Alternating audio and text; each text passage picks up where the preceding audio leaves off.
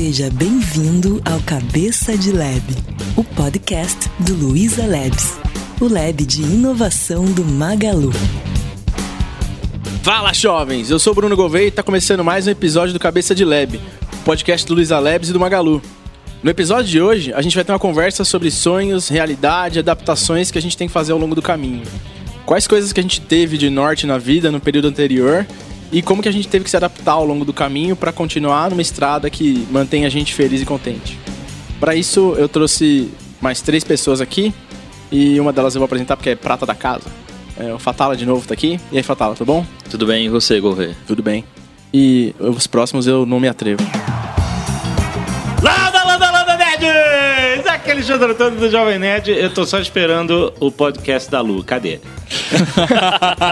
Tá chegando. É, olha! Eu não posso confirmar nem negar. Aqui o Azagal só queria uma máquina do tempo. Né? Eu também. Se quando eu entrei tivesse não comprado um carro e comprado ação, rapaz. Nossa senhora. Acho que um bom ponto pra gente começar é justamente esse, né? Quais sonhos que a gente tinha quando era mais jovem ou quando a gente era criança até, que a gente ou às vezes conseguiu seguir ou às vezes a gente encontrou caminhos diferentes pra continuar feliz com o que a gente faz.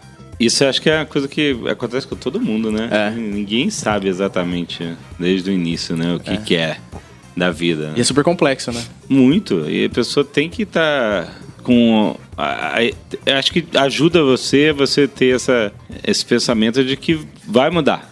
Né, que você vai encontrar de alguma forma, porque acho talvez até ajude você a estar aberto a mais possibilidades. Né? Eu, eu, por exemplo, queria ser desenhista de história em quadrinho, eu gostava de desenhar e tal, e aí eu fui pra faculdade de desenho industrial porque achava que era, Você que era assim. leu o desenho e achou que ia ter desenho. De verdade. desenho industrial. Não, mas é porque eu era isso, eu era artes. é, Como é que era? A outra faculdade era de. Belas Artes? Belas Artes. Aí você achou que era de hippie. E aí.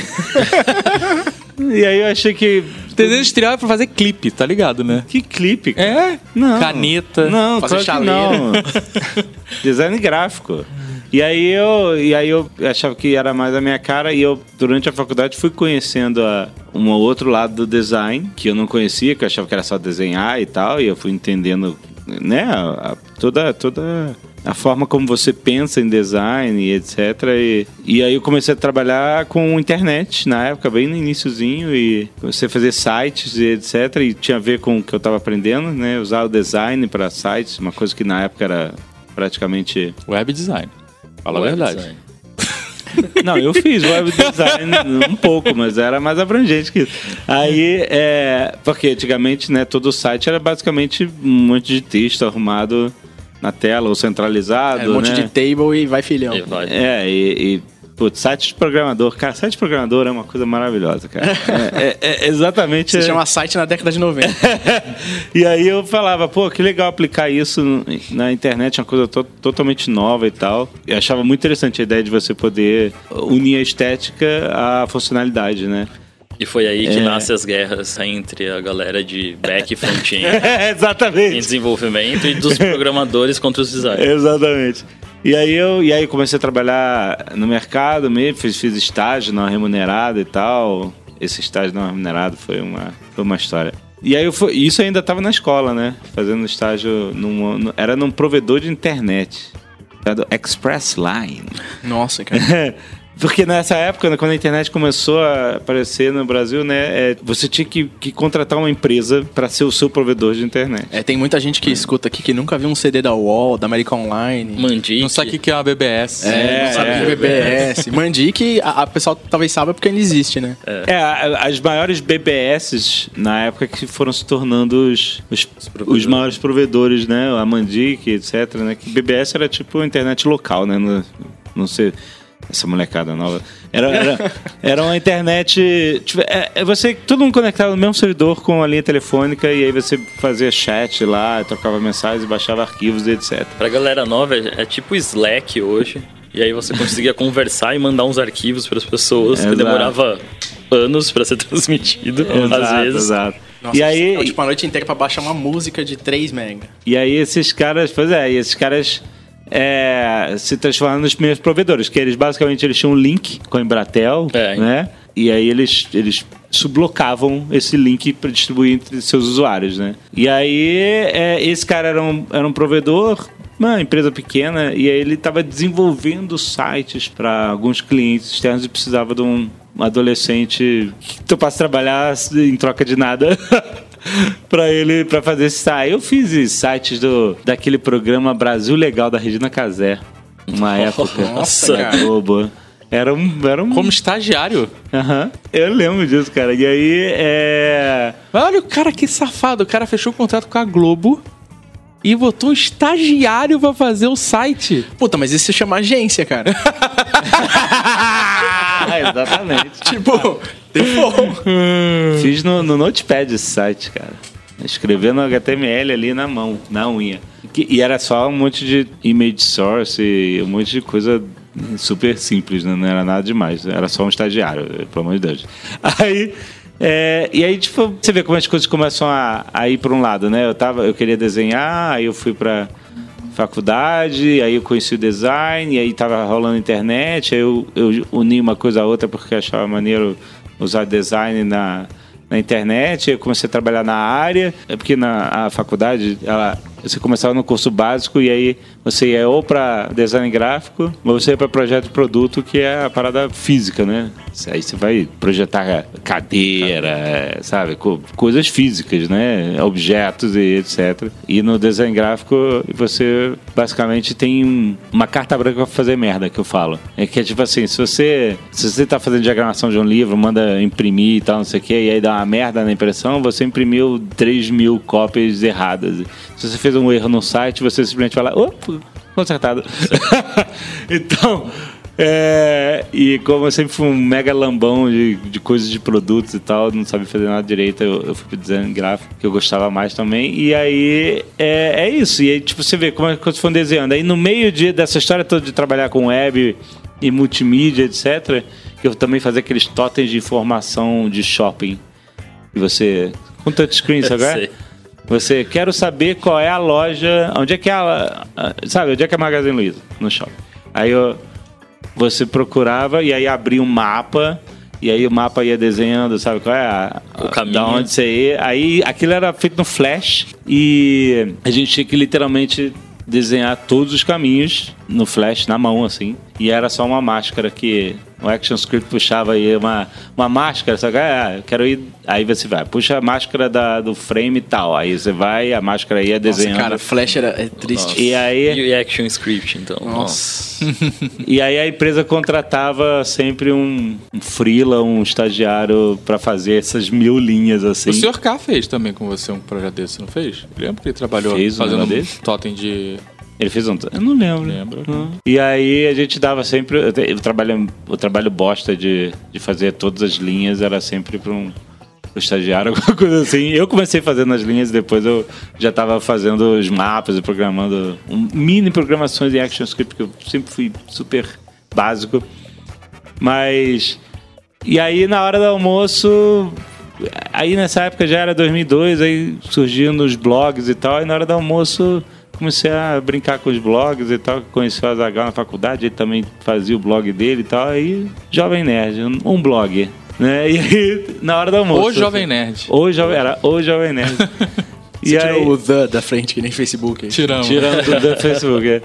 E aí, você vê, como, como que eu, lá em 95, estagiário na Express Line, ou então antes até. Não, 90, é, é foi antes pra, pra faculdade que eu fui pra Express Line. Mas aí quando eu, sabe, indo pra faculdade querendo ser desenhista e tal, como que a gente ia. Como que eu ia projetar na minha mente Jovem Nerd? Não existia nem a tecnologia que, que ia tornar o Jovem Nerd, um Jovem Nerd possível. Não existia nada. É parecido. muito doido isso, né? Porque é, hoje a gente trabalha com comunicação, né? Basicamente, assim, para pra analisar, né?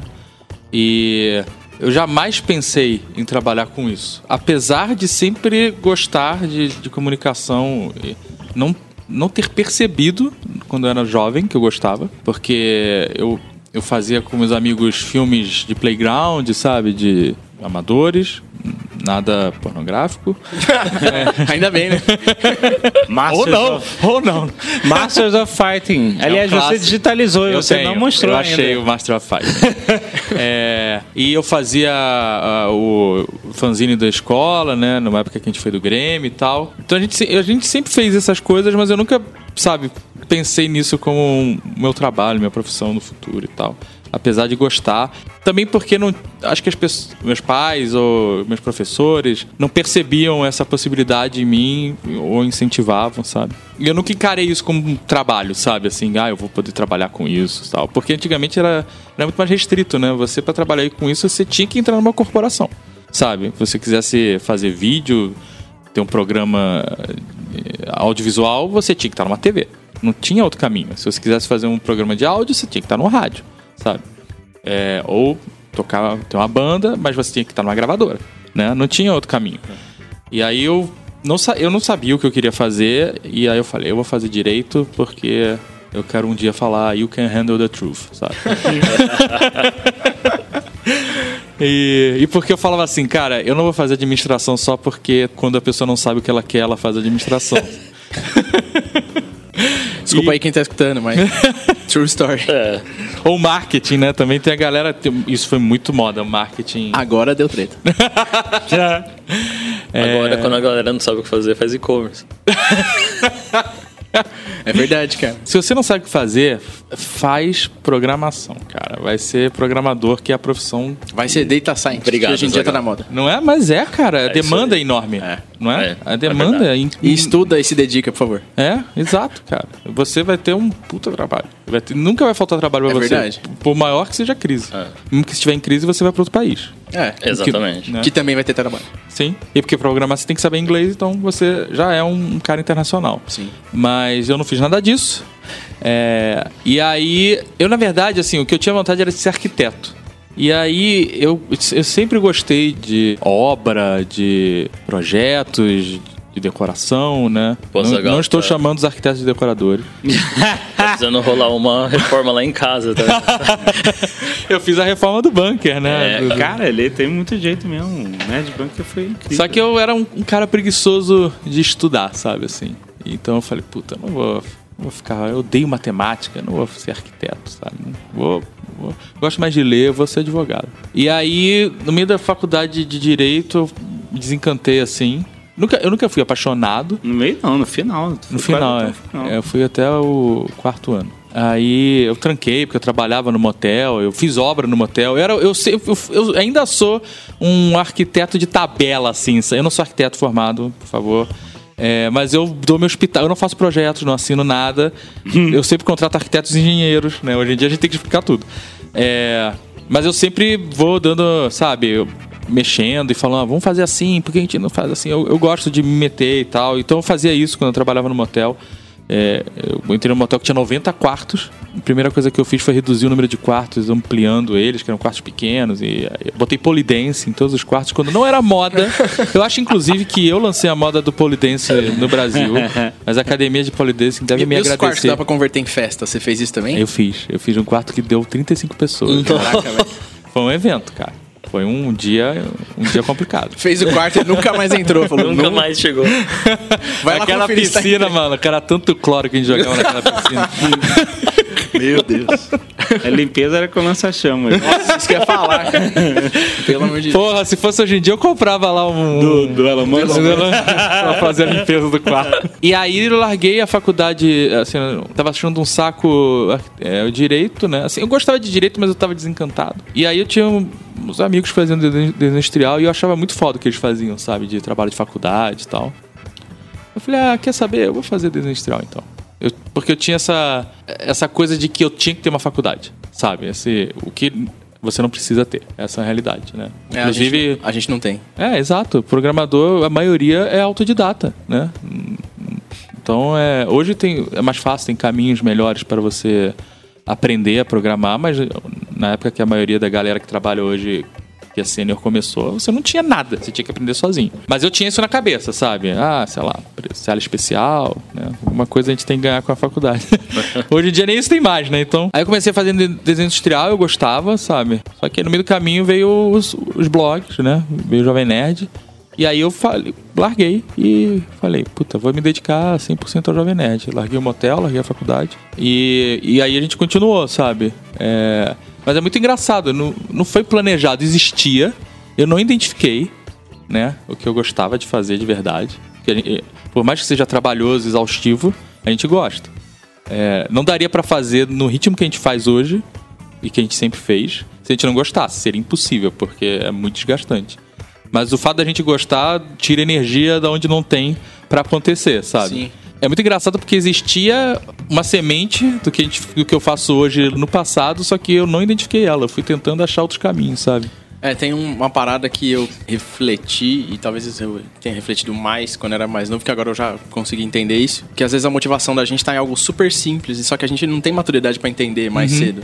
Que é tipo, putz, o que, que eu gosto de fazer? Eu gosto de criar, sabe? Eu gosto de criar, sei lá, música, formar gente, sabe? Você tá criando a educação de uma pessoa, a carreira dela, você tá ajudando, construir coisas, sabe?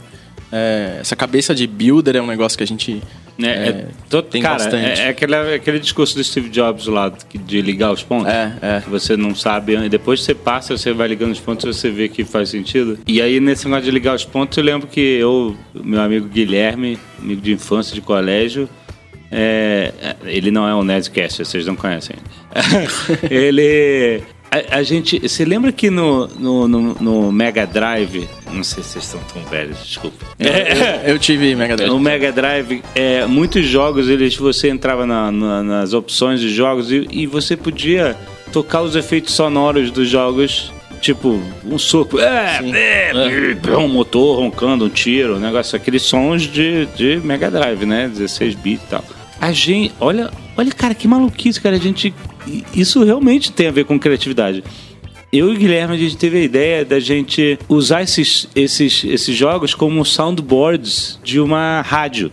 Caraca. E aí a gente gravava é, na fita cassete mesmo, com um microfonezinho e tal, a rádio e tocava, tipo, fazia a, a so- sonoplastia e, e usava as, as músicas que você podia tocar as músicas dos jogos também.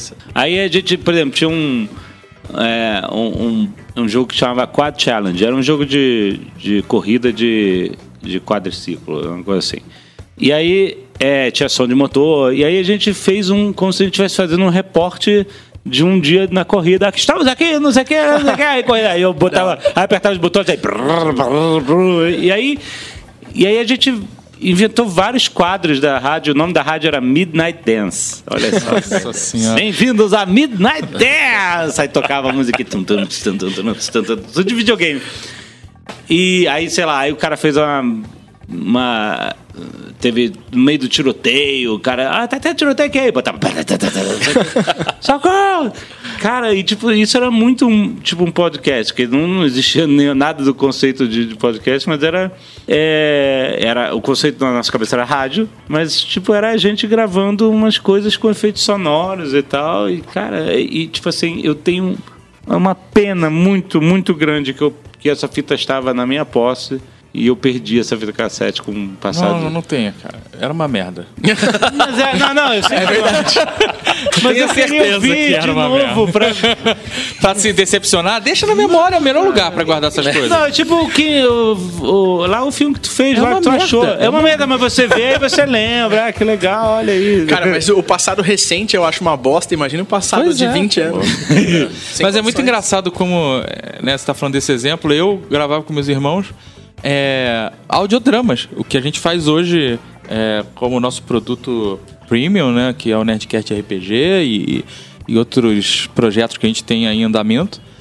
É, a gente, eu lembro que a gente gostava de Star Wars e aí tem a parte lá do que eles caem no compactador de lixo, né?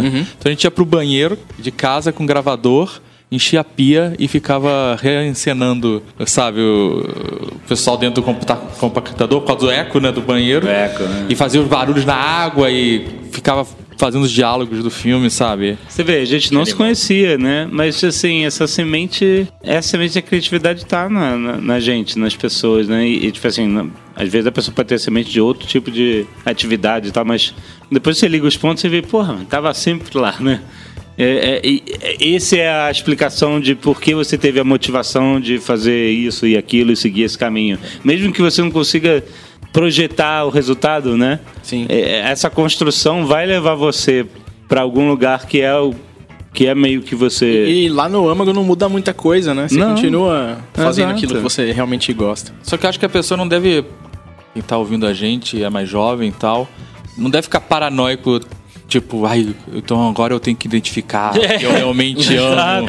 Vou começar a pensar aqui, não, não Você não tem eh, essa experiência, né? Essa vivência pra conseguir identificar. Ninguém tem, né? É, você, o- você tem que ir indo, cara. É. Então, acho que algum, a gente puder dar algum conselho, conselho de velho não adianta nada, mas se você quiser dar um conselho, é tipo, fica só com a mente mais aberta, sabe? Não fecha tanto a visão, tipo, ah, eu tenho que fazer isso, sabe? Esse é o caminho, porque veja as possibilidades, sabe? Aí o, repente- o conselho que eu sempre dou é, cara, faz com dedicação, sabe? Não faz as coisas com o corpo mole. Se você entrou pra fazer, você já tá fazendo. Por que você vai fazer com o corpo mole, sabe? É, exato. Bom, eu acabei de descobrir que tem algumas coisas é, super parecidas de vida com o Jovem Nerd e Azagal. Um, porque eu comecei a trabalhar, eu era muito, muito jovem, assim, e foi num escritório de engenharia civil. Quantos anos que era pra gente saber se Eu era uma agência de engenharia civil? Eu, eu, eu tinha 13. Era uma agência. E, e daí tinha um lance do, do aprender a desenhar no nanquim, um monte de coisa ali que eu fui, fui aprendendo. E depois foi quando eu descobri... Caraca, era né, muito roots, né? Porque- Muito roots, muito roots. E aí teve lá em Barra Bonita, né? 30 mil habitantes, cidadezinha que é um, um ovo. E ali, meio que por acaso, rolou o lance de se apaixonar por computadores, porque a, a, a namorada do, do Munir, que era engenheiro, que hoje eles são, são casados, fazia um, um curso de processamento de dados na Unesp em Bauru, tinha um computador ali meio parado e tal, e uns livros, e aquilo eu comecei a xeretar. E comecei a falar, "Oh, pô, interessante isso aqui, parece legal, né? E comecei a estudar mais. O cara viu isso, eu não tinha tanta condição na época, o cara viu isso, comprou um computador, tipo, melhor pra colocar ali no, no escritório, um livrão de AutoCAD. E eu Caraca. comecei meio. Eu brinco que foi a minha primeira transformação digital. Porque foi sair do Nanquim e levar todo o esquema Pô, da parte esse dos cara foi projetos pro maneiro, né? De reconhecer seu interesse e te dar É, recursos, pô, né? esse cara ajudou pra caramba, assim, Foda. desde pagar curso de computação na época, assim, de, tipo, vai lá estudar, Animal, cara. a fazer esses tipos de investimento e ir deixando. Foi, acho que vocês falando muito de formar, é, a gente acaba com isso meio que se formando, né? Uhum. Eu acho que esse lance que acabou acontecendo comigo do jeito do modelo de gestão que eu tenho hoje, de acreditar muito nesse esquema de autonomia, com responsabilidade, acho que foi por ir passando por isso também, conforme eu fui evoluindo na carreira, assim, de acreditar muito nisso, de você dar todos os recursos ali necessário e a partir da vontade da pessoa, de verdade ali, dela querer fazer as coisas bem, como o Gouveia falou, as coisas irem começando a acontecer. Então eu fiz isso ali e aí eu comecei a. Tem um amigão de infância também, que o apelido dele é Hortelã, é o, o Carlos Eduardo. E o cara amava computadores. Foi quando eu comprei meu primeiro computador que uma tia ajudou, comprou aqui na Santa Efigênia, montou aquele Caraca. Frankenstein, assim, tipo, Aham. ele levou lá pra Barra Bonita. E aí a gente começou a, a se conectar em, em BBS daqui de São Paulo. De madrugada, depois da meia-noite, É, um pulso só. pulso um só, isso aí. Aí, roots. Toda Cara, roots. eu já apanhei por conectar de, conectar de tarde, cara. É, tipo, é. Que- Fortuna. A, a conta é, então, vinha- mas eu não sabia, né? Eu Exato. fiquei sabendo. aprendeu pelo bolso. É, na verdade, pelo tapa. É, pelo- Aí a coisa começou, cara, tipo, no lance de, tipo, aprender a desenvolver pra web, naquela época, tinha aqueles esquemas Hot de dog. Perl, é, hot dog, e aprender como? Tipo, cara, abre o código-fonte no browser e entende HTML aí, sabe? É, Nessa época não tinha tutorial Não, no YouTube. Não tinha YouTube, cara. Não tinha YouTube. Mal tinha Google, cara. É. Mal tinha internet. Mal tinha internet, começa por aí. Você aprendeu com um livro. Co- É, e aí, É muito, hoje em dia, é assim, existem livros, mas ninguém compra, É. né? Tá tudo online, né? eu vinha Só pra... que é velho, compra. Tipo, É, eu compro o livro. Eu vinha pra Fenasoft e voltava com um monte de livro debaixo do braço pra ir de lá e ir aprendendo. Fenasoft E- foi onde eu comprei meu primeiro jogo com o dinheiro do meu primeiro salário graninha que eu ganhei de Fazendo site. fazendo. Ah, o cara me deu um bônus. Olha que filha da mãe, o cara me deu um bônus da Express Line. Acho que depois do negócio da Regina Casé, ele me deu um bônus. Eu- agora que eu tô lembrando. Ou seja, ele me deu um dinheiro, sei lá, 100 reais. A gente pagou pela primeira vez. Esse era o É, é, basicamente. Bônus chama salário, né? E ele falou que era um bônus. Eu tomei um bônus, 100 reais. E aí eu comprei The Dig. Lembra disso? The da Dig. Lucas Arts. Aquele crer. do esteroide. né? Aham. que Eles iam pra... Eu comprei o joguinho de Adventure, cara, na Caceta. época. Nos anos 90, na Fenasoft, cara. Puta Fenasoft. Cara, agora foi um flashback. Você falou esse nome, me deu um flashback enorme. Nossa, tiveram um É isso aí. E aí foi que eu, puta, é, o lance é, quero programar, é isso que eu vou fazer. Tipo, rolou esse, esse negócio de entender um pouco disso. Aham. E aí fui estudar colégio técnico, caramba, 4, e tomei a decisão que, tipo, pô, se eu quero fazer isso com internet, eu vou ter que ir embora pra São Paulo. Né? Então conversei lá em casa e tal, ó, eu vou.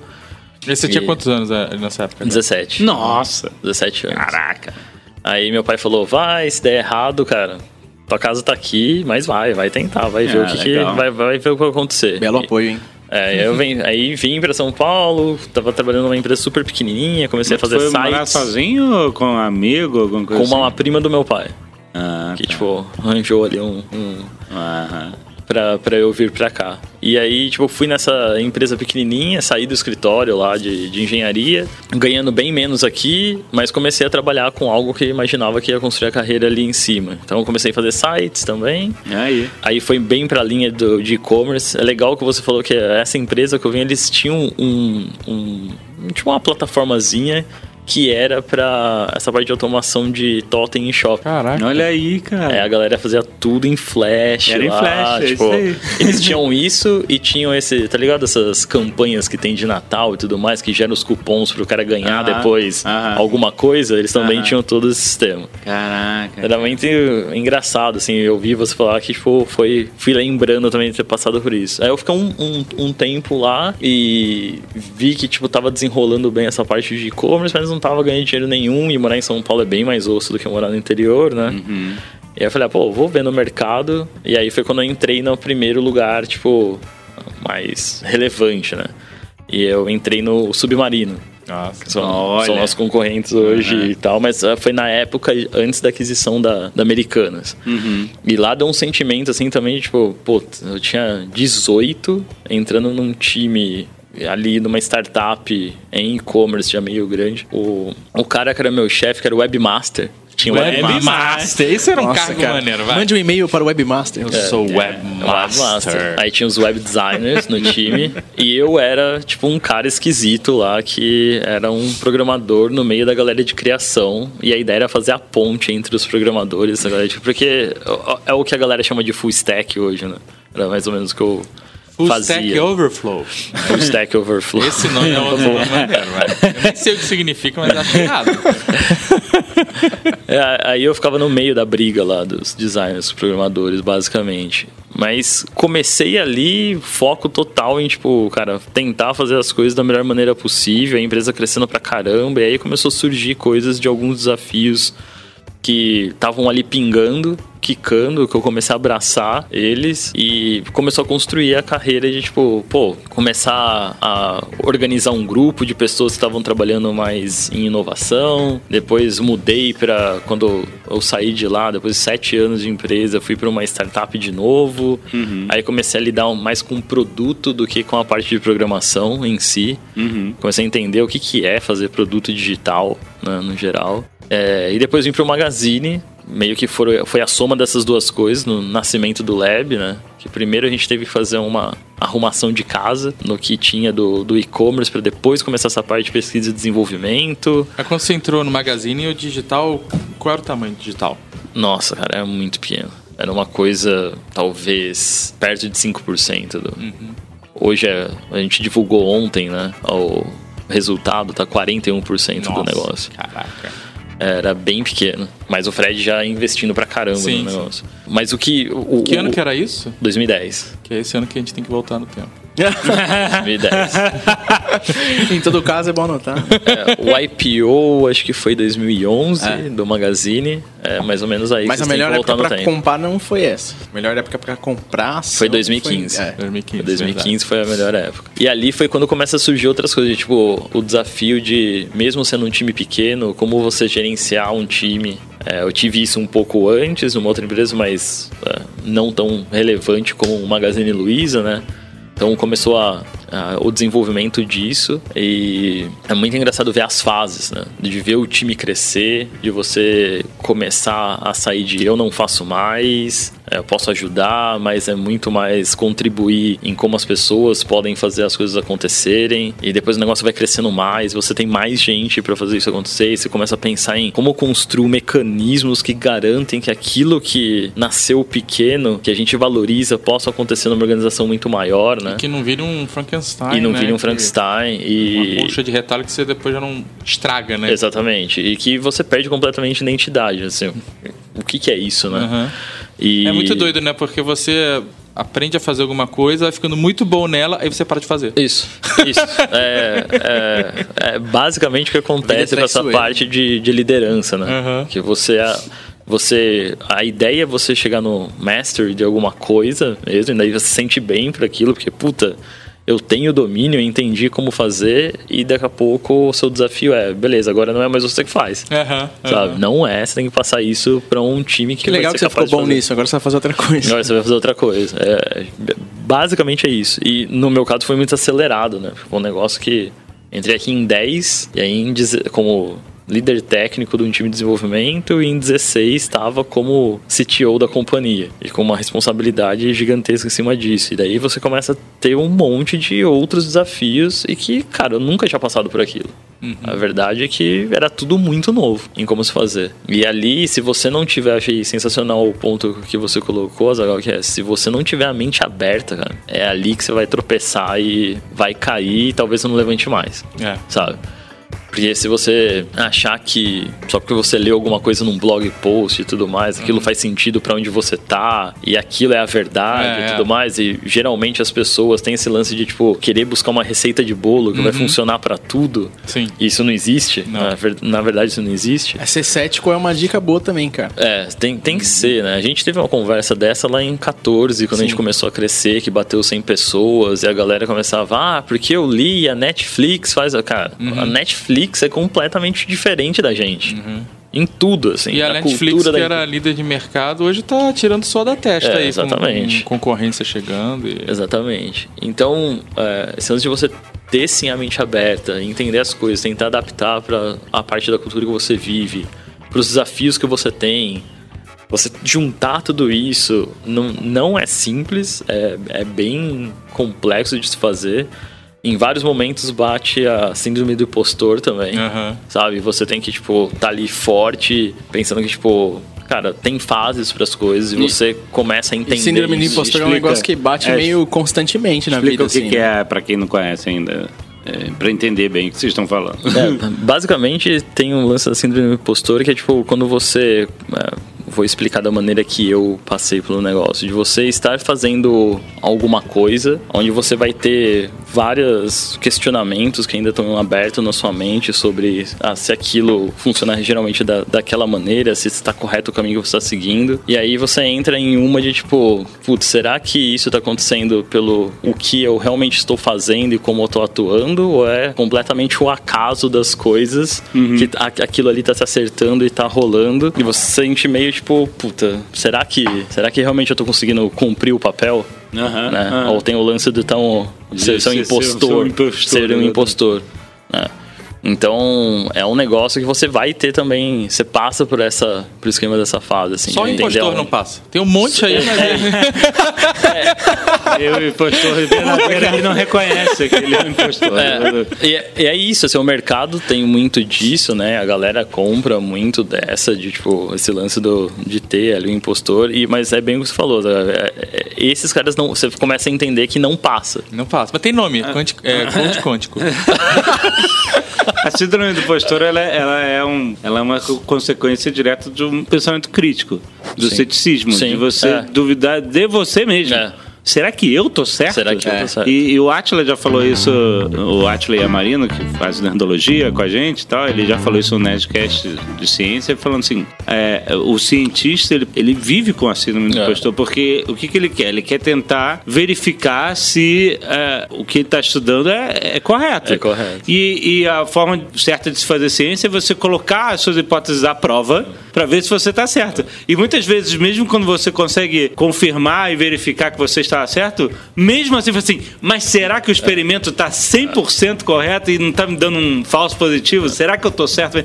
Então, assim, é, é meio agoniante, mas ela é, é bom ter a Sim. síndrome do impostor porque isso faz com que você tente verificar melhor a validade do que você está dizendo que é certo. Isso. É, e, e tentando verificar e tentando falsear e tentando justamente confirmar o que você faz de uma maneira cética, você vai se aproximar mais da verdade. Porque se você for tendo resultados positivos, resultados positivos, resultados positivos que todos apontam para a mesma é bem possível que isso esteja certo, né? Se- e uma vez que você não tem esse tipo de pensamento crítico, você pode estar indo para o caminho totalmente errado sem se questionar em nenhum momento. E aí você só vai quebrar a cara lá na frente quando É. Exatamente. Acho que o importante é entender isso e não se sabotar no meio do caminho também. não né? se sabotar. Porque você exatamente. fica naquela, pô, eu tô ruim, ah, eu vou desistir. É, não, não, não, não, não. É, Continua é um aí. negócio muito que eu fui aprendendo e, tipo, tem caras que me ajudaram muito, o, e sem querer puxar o, o saco do, do chefe, mas é real, porque a gente tem umas conversas que são mais nessa linha, às vezes. Aham. O Fred ajudou muito nessa parte, assim, de entender do, do perfil e poder falar, tipo, você tem que dar um tempo também para as coisas, porque elas, elas vão maturando e você vai enxergando aonde É. você tem que mexer também, né? Exatamente. De não ficar todo momento também se questionando muito rápido sobre será que tá certo, será que tá certo, será que tá certo, mas você não dá um tempo para ver aquilo dar errado e poder também aprender e redirecionar. Uhum. Né? Então não pode ser que é um problema, vamos colocar assim, que eu vejo um pouco na, na geração mais nova, né? Que eles estão enfrentando muito esse lance de tudo ser muito real time, muito rápido acontecer e talvez não tenham esse pouquinho de paciência às vezes para falar. Puta, deixa eu esperar um pouco Aham. pra ver o resultado disso e depois. É. É. engraçado, que às vezes a gente pega currículo de uma galera aqui que o cara ficou seis, oito meses, três, quatro. Tipo, cara, não formou um ano em nenhum lugar, sabe? É, e não é né? porque você é. trabalhou em 7 anos em 14 empresas que você vai ser sênior, cara. Não, Você não. provavelmente É, criou a estrada pra ter maturidade É, aí. Exatamente. Até porque cada mudança dessa, quando você volta um pouco pra trás, cara. Tipo, você não é sempre você tá es- só escalando e indo pra, pra cima. Tipo, tem um lance de você voltar. Porque você tem que aprender, como a gente falou, muda muito de um lugar pro outro. Então não é simples assim. É, eu já vi currículo assim, tipo, de não, não faz um ano no lugar, eu não, eu não, eu não me sinto seguro. É, mesma coisa. também. Porque. E aí quando eu vejo. E eu já vi também assim, ó, seis anos na tua empresa, eu já acho ah, interessante. A pessoa tem seis anos de uma empresa, essa pessoa passou por Sim. certamente um, um, um crescimento e uma experiência enorme que, tipo assim, isso é uma pessoa sênior, entendeu? É, e aí você espera que ela também não esteja muito viciada, porque muita gente também fica viciado muito nos processos da sua empresa, mas tipo assim, o que você falou é certo, um currículo que tem muitas passagens com menos de um ano, né? Você fica assim, cara, será que esse cara adquiriu maturidade suficiente em vários projetos? Então, assim, é claro que isso não é um conselho para que você não mude de emprego se você estiver insatisfeito, ou se não for aquilo que você queria, etc. É, tem que você tem que, tem que balancear, né? É, óbvio que você está dizendo aí, uma corporação vai querer avaliar se essa pessoa ela vai ter o nível de experiência que ela deseja, né? É, e isso tudo é um, é, um, é um ponto de equilíbrio, né? Então, assim, é claro que se você estiver gostando do lugar, mesmo que você não tenha certeza de que é isso que você quer, é, adquirir uma experiência de um ano trabalhando no lugar é muito importante. Acho que o ponto é bem o, o que você colocou sobre se você tá pulando tanto, ter o questionamento se o problema não tá com você de não saber o que quer fazer ainda. E É, não só ser. colocar no outro nos lugares. daquilo, né? É, tipo, não é isso que eu quero fazer e, tipo, acaba pulando, pulando, pulando, pulando, Aham. porque não identificou isso ainda também. Então, se Sim. você não sabe, qual que é o problema também de dar um pouco mais de tempo e aprender com a experiência. Talvez Exato. ela te ajude a direcionar um pouco mais para as coisas que você fez ali e você gostou de fazer. Uhum. E aí você consegue começar a moldar um pouco para onde você vai, né, para parte da carreira. Uma das coisas que é legal que eu fui estudando e entendi dessa da da parte de como ajudar na construção de carreira das pessoas também É, geralmente, quando rola o esquema de feedback, você tenta é, ficar falando pra pessoa aquilo que ela tem que fazer, geralmente, no, quando você olha o modelo tradicional de feedback. De, Tipo, ah, você não fez isso daqui legal, e tipo, deveria ser dessa maneira. Então você tá todo momento muito direcionando as pessoas. E muitas vezes a pergunta deveria ser, na verdade, tipo assim, cara, o que, que você faz que você se sente bem pra caramba?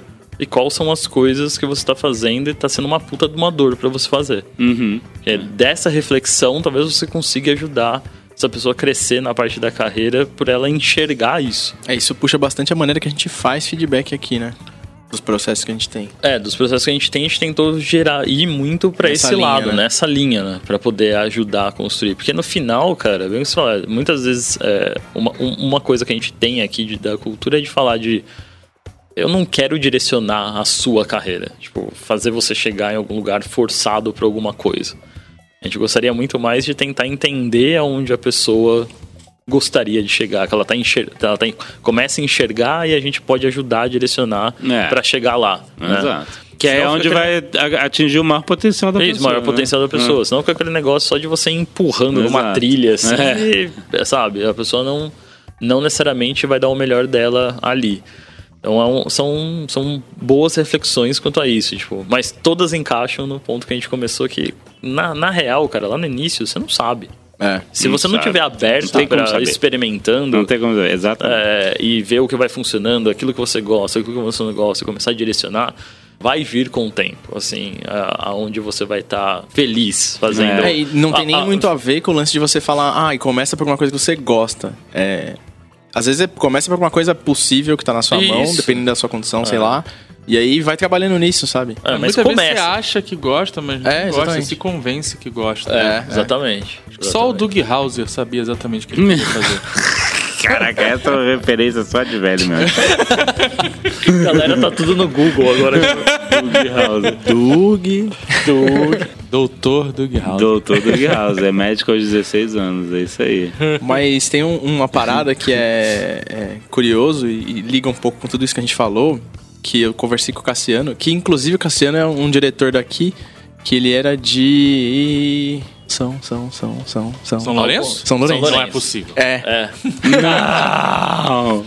o Cassiano é de São Lourenço. Olha, É mais um que escapou. Eu, entendo sua dor.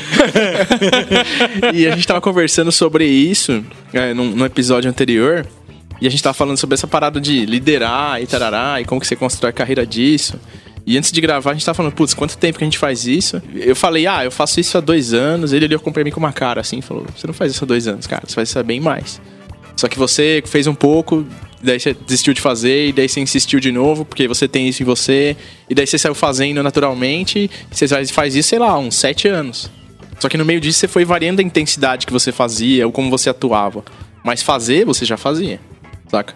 Legal. É, tem coisas que ao longo do caminho a gente vai justamente ligando os pontos e vê que a gente já fazia algumas coisas É, ali e fala, puta, velho, faz todo sentido aqui olhando pra trás. Só que olhar pro futuro é tipo desafiador. Tipo o Gouveia, assim. O Gouveia era desenvolvedor, mas ele sempre ficava no topo do board do Caguei no Deploy. E a gente descobriu onde ele poderia seu E agora, agora eu não cobro mais e a gente não cai mais.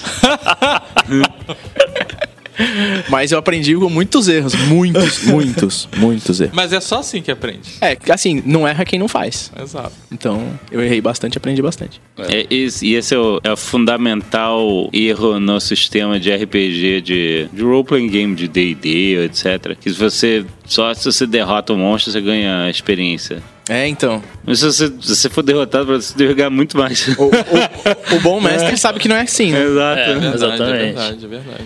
E é engraçado porque é, tem uma galera que acha que, nunca, que ela tem que estar preparada pra tudo, né? É. Antes de começar. E um pessoal que quer estar sempre overqualify e ela nunca vai. Ela tá sempre se preparando, sempre fazendo um curso, um- uma atualização, um estudo. E ela nunca mete a mão. Então ela nunca tá pronta, ela nunca É, testa, ela exatamente. nunca erra, nunca vai. Sabe? É, Exatamente. Uma das coisas que a gente aprendeu foi justamente a isso, sabe? A executar bem e, sabe, com dedicação e aprender ao longo do processo. e tem tal. que ir, só anda de bicicleta caindo. É, é Não tem aí. como, é impossível. A não ser que você fique de rodinha o tempo todo, mas é Sim. ridículo, né? E, e jogo a jogo, treino é treino, né?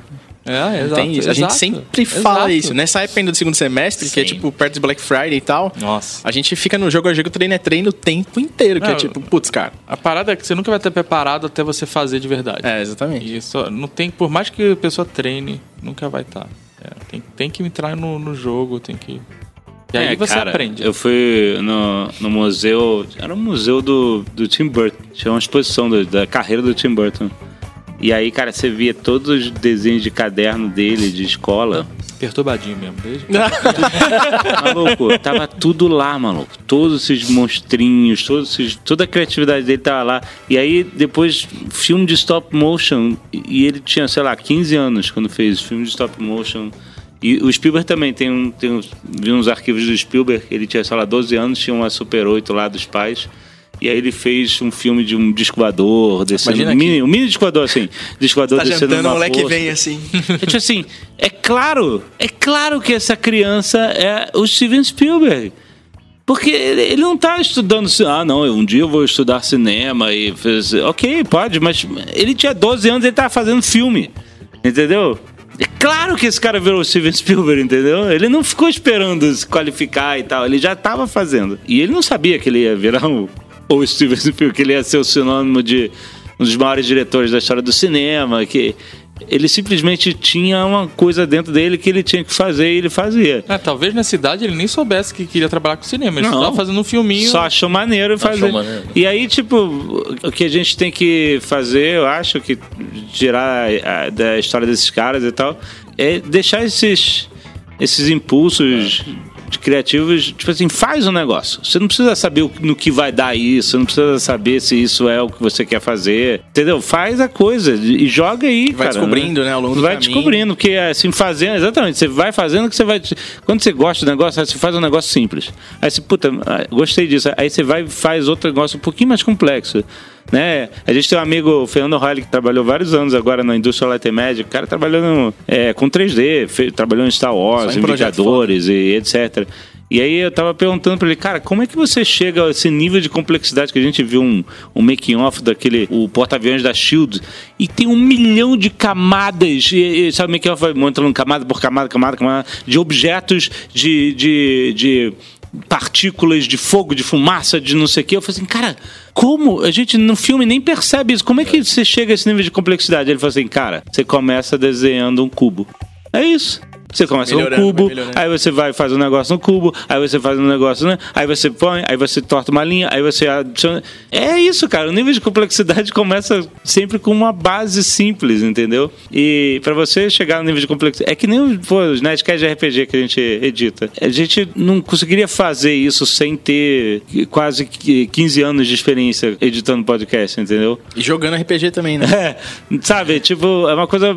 É uma coisa técnica que, que depende de você estar acumulando experiência em cima de experiência e erros e não sei o que, e você avaliar os seus erros. Ah, peraí, isso aqui eu fiz errado e tal, não sei o que. E aí, eu hoje eu ouço, ouço os primeiros Nerdcast de RPG, eu acho a mixagem de som toda errada, sabe? Toda super amadora. E na época eu tava achando, uau, caraca, isso é muito foda e tal. Mas é, se não tivesse. Já pensou você fala assim, não, um dia eu vou chegar a um nível tão grande de conhecimento técnico que eu vou poder fazer. Este... Não, cara, a gente foi fazendo e foi melhorando, entendeu? É, tem- e É isso aí, tem, Tem muita um- gente que tem esse lance de, tipo, faz um milhão de cursos, um milhão de coisas, tipo, pra aí se achar preparado pra fazer algo. É. Mas na hora que a gente olha, por exemplo, é, uma das coisas que mudou um pouco a visão de, de como as coisas funcionam foi ter filho, né? Porque você percebe, é, pela a própria evolução dele, do, como é a parte de aprendizado. Tipo, primeiro só entende as coisas, depois começa a falar uns trecos meio tudo trocado, mas se você começa, quando ele percebe que você começa a entender também, você vê que vem um grau de tipo de confiança, onde a, a criança se solta pra tipo falar mais. Que antes ela mesma fica meio retraída, assim, porque às vezes solta uns barulhos e você fica meio, cara, que que é isso, né? ela vê no rosto dos pais que eles estão, tipo, fazendo uma força pra tentar É. entender. Então você vai vendo isso também, depois vira um puta no tagarela, começa a falar pra Uhum. cacete, a mesma coisa no, no, no andar, né? Como tá, você vai tateando ali, tentando algumas coisas. Mas se a gente não levar isso pro resto da vida, de tentar é, primeiro aprender com aquilo, ter. A gente fala muito do, do jeito que a gente pensa em negócio aqui também. É, do, Isso pro que você falou da criança é muito louco, né? Porque se você tra- traduzir por essa linguagem, é como se alguém passasse a vida inteira estudando como andar e fizesse isso tudo sempre deitado. Sim, sim, é, isso aí. Ou com andador, né? Sabe? Fica- Não, deitado, Não, deitado a lendo teoria. sobre estudar, Deitado é, lendo, andar. Lendo sobre andar. olha E nunca levantar. Você É. tem que botar um equilíbrio um pouco pra frente, a perna. Então, É. De toda a teoria. Balança os braços. Né? Balança os braços. Balança os braços. É, balança. É, é igual aquele vídeo lá do. Não sei qual que é o AI lá que faz a parte do, do objeto começar a aprender a andar. Vocês já viram esse vídeo? Tem tipo um minuto, daí ele começa meio que o- ó, as perninhas no chão, meio se debatendo, assim, depois começa a ficar em pé e fica o braço meio fazendo assim. e, tipo, até uma hora que tipo, tem um obstáculo e começa a pular e tudo mais. É a mesma coisa, tipo. É, mas aí a gente tá errando. Né? É, isso que ia falar, Aí- medo. Aí a gente tá se ferrando. É isso aí, a gente não devia estar ensinando pra robô, não. é, já foi. Já É, já era, mano. Já era. Não dá pra dar rollback desse. Acho que esse não dá pra dar Acho rollback. que eu vi isso. Mas acho que o pior não é nem ensinar as máquinas a andar, pular, fazer parkour, essas porras. O pior é o bullying que a Boston Robotics faz nos robôs. Dos robôs. é. Isso é que vai ser o problema, Uma cara. hora vai voltar. Porra, pra É. que fazer Tá dando isso, bica no cara? robô, Né? cara. É muito escroto, cara. Pluga ele na internet pra você ver o que ele vai fazer com você. Exatamente. Tem um- uma parada que a gente falou aqui sobre esse lance de estudar, estudar, estudar, estudar, estudar e nunca aplicar e não entender e ficar seguindo fórmula. E é um negócio que eu tive. é, eu, eu toco instrumento e eu tenho uma banda de uma pessoa só, que eu faço tudo. Olha aí. Mas eu, eu faço isso e eu gravo em casa tudo sozinho e eu sempre gostei de fazer isso. Eu, quando era criança, eu queria ser músico, mas, tipo, eu tive dois caminhos. Que eu já programava desde criança, assim, de, de muito novo. E eu podia ser músico também. E daí eu falei, putz, cara, eu não gosto muito de fazer muito show, sabe? Eu não gosto de fazer turnê nem nada. Eu gosto de sentar, Achei escrever que você ia e falar que gravar. não gostava de programar. Mas. Aí acho que eu não estaria aqui, né? E na primeira conversa que a gente teve, eu falei exatamente o oposto, na real. É, inclusive, talvez seja por isso que eu esteja aqui. Hoje, hoje- te enganei bem. É, daí, o que aconteceu foi, é, eu vim pra área de tecnologia e, puta, eu adoro fazer isso porque eu gosto de construir coisas e tal. E, e eu gosto de criar, então eu nunca parei de tocar. Então, conforme eu fui crescendo, eu fui tocando mais instrumentos, tendo dinheiro pra comprar mais instrumentos, montando minhas coisas e aprendendo a gravar, melhorar e tal. Só que, tipo, é aquele negócio de. Você começa a gravar, daí você fala, puta, tá legal. Daí dá seis meses, você revisita e você fala, tá uma merda. É, é. Daí você continua nesse processo. Daí eu comecei a fazer uns cursos com uma galera muito foda, assim. Com os caras gringo, poderoso, assim. E com esses caras eu aprendi bastante esse negócio de não tem fórmula.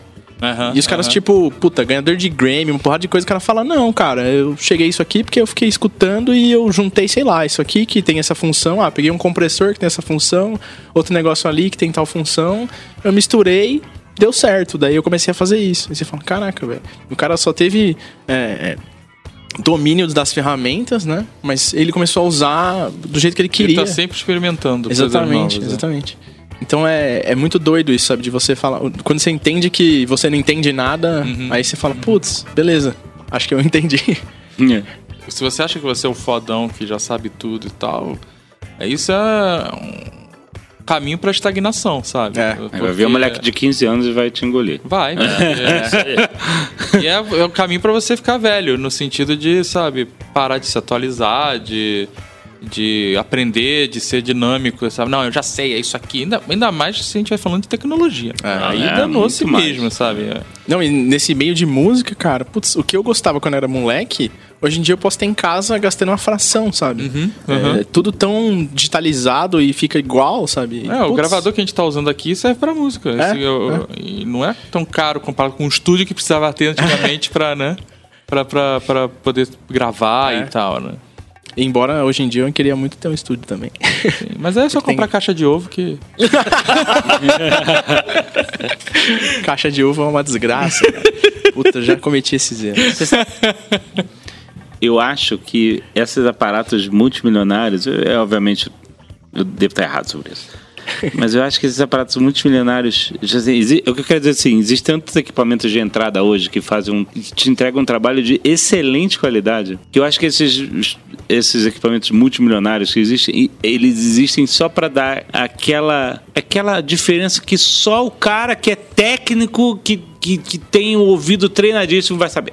É. O resto não vai fazer ideia de que, sei lá, você tem ah, uma compressão meio tosca aqui quando você tá falando. Eu tô falando de som ou de qualquer outra coisa. Mas é, é, eu acho total isso, que é o que aconteceu quando veio essa parte de streaming grande. A galera, os técnicos falavam, não, mas a qualidade do som, não sei o que lá. Mas na teoria, A depois de tantos hertz, você escuta- fala, velho, nem escuto isso. Nem escuta. Não escuta, A real é que escuta. o cara não na sua casa não tem esse refino. Você seu não celular, tem. Você não né? tem. Você destrói audição escutando fone alto o dia inteiro, É, cara. é. Você não tem capacidade. E, e eu, e eu tipo, só para corroborar essa impressão que eu tenho, eu já ouvi do Ian SBF, cofundador do Porta dos Fundos, diretor do Porta dos Fundos. Ele falou assim, cara, quando a gente começou, a gente tinha uns equipamentos muito básicos, muito toscos e tal, e a gente se concentrava, e, tipo assim, fazer o melhor luz possível, a melhor som possível que a gente podia na época e com, né, mas do- do- com a nossa identidade e tal, de roteiro e atuação, etc.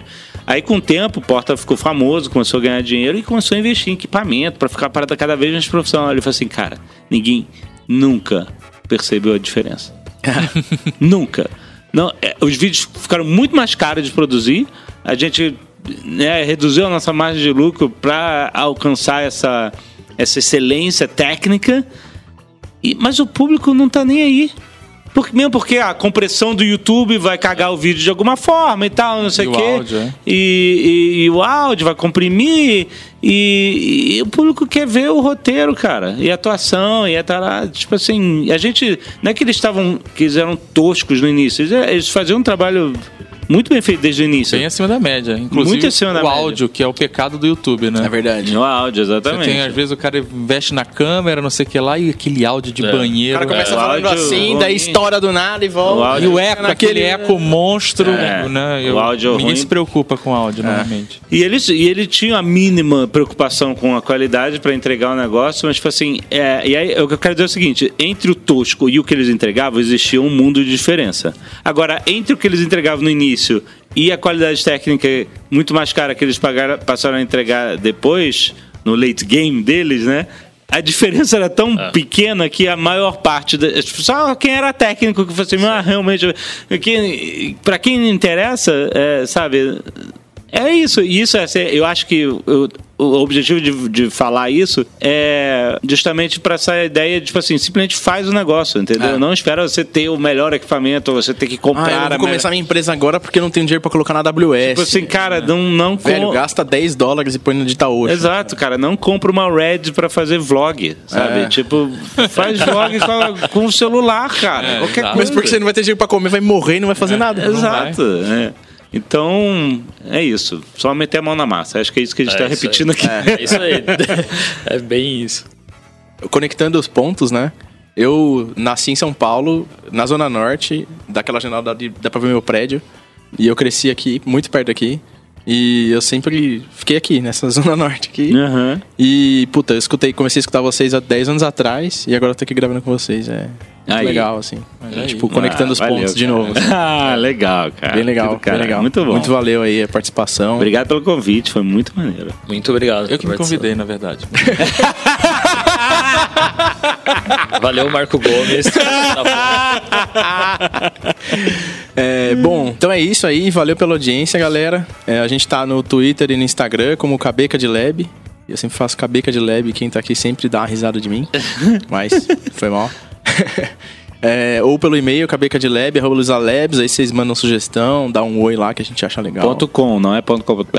É, exatamente, ponto .com, pelo amor de Deus. Então, o pior domínio no Brasil é o ponto .com. Porque você tem que falar ponto É. .com, não é o Não é... ponto, o ponto .com sem BR. Sem BR. Aí o cara fala É, mais você, longo. você tá... Exatamente, É é o mais pior longo. domínio possível no Brasil.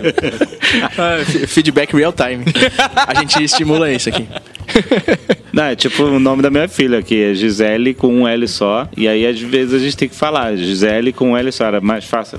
Sim. Mas Gisele com dois L's, eu quero esse nome. Gisele com um L só. Com tipo L assim, só. eu- a gente botou com um L só justamente pra não dizer que é Gisele com dois L's. É. Agora eu tenho que falar que é Gisele com L só. Puta, cara, é uma merda isso. Bom, eu tô no Twitter e no Instagram como BF Gouveia. É, André Fatala. Ah, não, não me procura, não.